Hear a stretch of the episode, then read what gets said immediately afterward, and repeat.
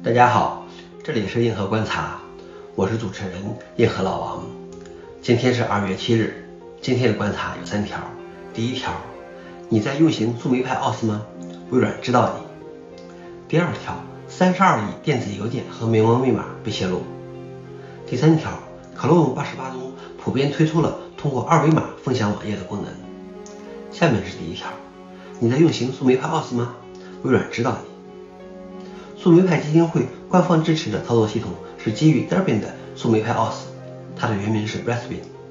然而，最近树莓派 OS 的一个变化，让每一个运行树莓派 OS 的用户在进行 APT 更新时都会通知一下微软。在最近的更新中，它在所有运行树莓派 OS 的机器上都安装了一个微软的 APT 存储库，并且是在无需管理员同意的情况下进行的。这主要是为了安装微软的 VS Code 编辑器。然而，其带来的副作用是，每次你在树莓派上进行 apt update 时，它都会联系一下微软的服务器。换言之，微软会知道谁正在使用树莓派 OS，它的 IP 地址信息等等。当社区质疑树莓派在做此改变时没有通知社区，而且是在静默改变的，希望树莓派基金会可以更加透明时，树莓派的创始人回应称。我不明白为什么你会认为这是一件有争议的事情。我们一直是这样做的，而且从没有发布过关于如何选择不要的博文。开源社区对于大型商业企业的警惕是可以理解的，即使是再拥抱开源的企业，也是一个商业公司。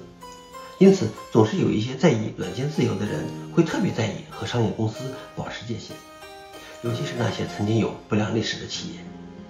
我认为宋梅派基金会此举有些草率，而且创始人的回复略是轻佻。看来他们对于宋梅派 OS 所给予的 Derby 所追求的自由有些不以为然。第二条是三十二亿电子邮件和明文密码被泄露。近日，一个超过三十亿的用户凭证库被发布到网上，其数据是由以往多次用户数据违规泄露事件汇编而成。这个汇编集合被称之为 c o b o 它包含了超过三十二亿个电子邮件和美文密码，拥有像 Netflix、LinkedIn、Bitcoin 等大平台的用户数据。c o b o 被放入了一个设密码保护的加密容器中，里面的内容按照字母顺序排列在一个数字结构中。虽然并不是新接种的密码，不过无论如何还是要经常修改你的密码，并使用双因子认证加以保护。如果你担心你的邮件和密码，是否被泄露？cybernews.com 可以查询一下。最后一条是，Chrome 八十八中普遍推出通过二维码分享网页的功能。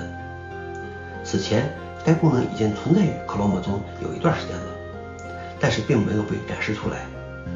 而在 Chrome 八十八中，百分之七十的 Chrome 桌面用户都已经被自动打开了该功能。该功能可以通过点击地址栏或者右键点击网页来调出。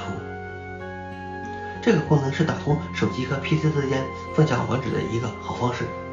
之前也有第三方的浏览器扩展可以做到，而现在内置的这个小功能并不复杂，却是一个方便的好功能。好了，以上就是今天的硬核观察，谢谢大家，我们明天见。